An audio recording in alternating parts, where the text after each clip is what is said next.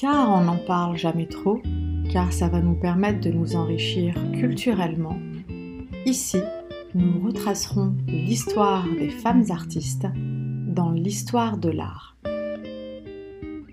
Souvenez-vous, lors du précédent podcast, je vous ai parlé de Anne Valleyer Coster, une femme artiste admise à l'Académie royale de peinture et de sculpture le 28 juillet 1770, quelques mois après Marie-Suzanne Rosselin. Si vous n'avez pas écouté le précédent podcast, voire les précédents podcasts, je vous invite à le faire. D'ailleurs, cette fois, nous allons parler d'une autre femme. Une femme admise quelques années avant ces deux dernières une femme admise à l'Académie royale de peinture et de sculpture le 24 février 1767.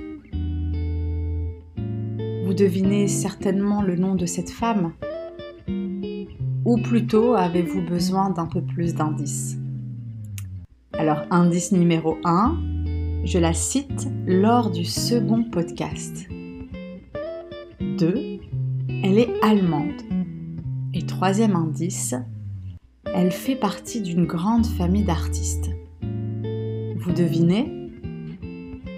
Roulement de tambour. Aujourd'hui, je parle de Anna Dorothea Lisowska Terbuch. Vous souhaitez connaître son histoire? Vous souhaitez en savoir plus sur son art? Alors bienvenue dans ce douzième épisode de la saison 1, dans ce podcast 100% art, 100% féminin. Bonjour et bienvenue dans Art au féminin.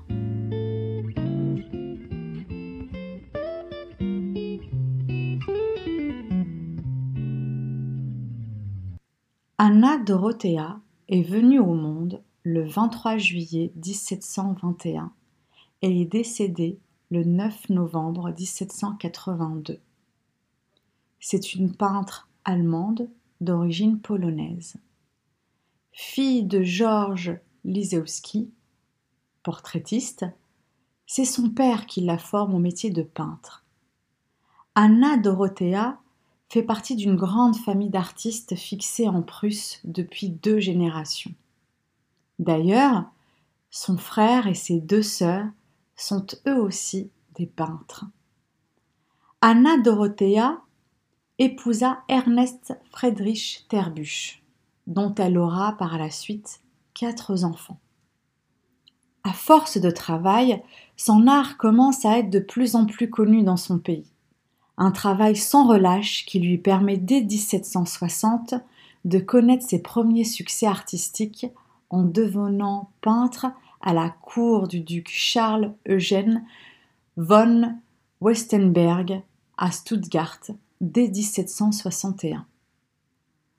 Ce statut de peintre de la cour du duc lui ouvre ainsi d'autres portes, car dès 1763, soit deux ans après, elle est nommée peintre à la cour de Karl Theodor von der Platz. Elle commence à avoir d'autres ambitions, bien que ses précédentes expériences sont tout à fait nobles. Seulement voilà. Anna Dorothea Terbuch souhaite exporter son art. Elle choisit la France et s'installe à Paris en 1765 et décide de se présenter à l'Académie royale de peinture et de sculpture.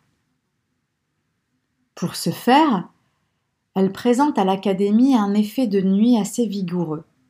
Malheureusement, ce dernier n'a pas été accepté par la Grande Académie. Mais il en faut plus pour décourager Madame Terbuch. Elle travaille sans relâche pour présenter un autre tableau à cette école. Un tableau, cette fois, de moyenne dimension, représentant un homme le verre en main, éclairé d'une bougie. Ses efforts ont enfin payé, car ce tableau lui valut le titre d'académicienne.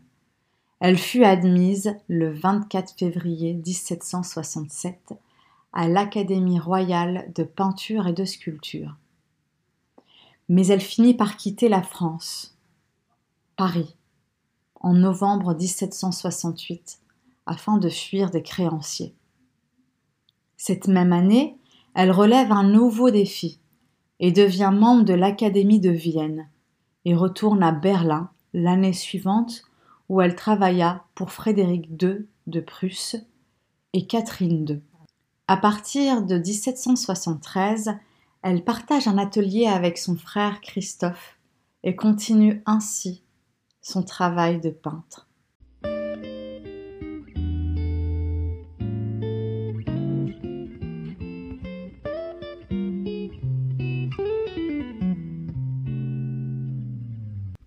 Un grand merci pour votre écoute.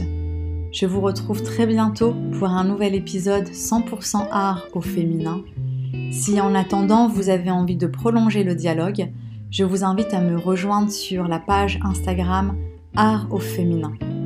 L'occasion pour vous de me poser des questions et me faire un retour sur ce que vous venez d'écouter.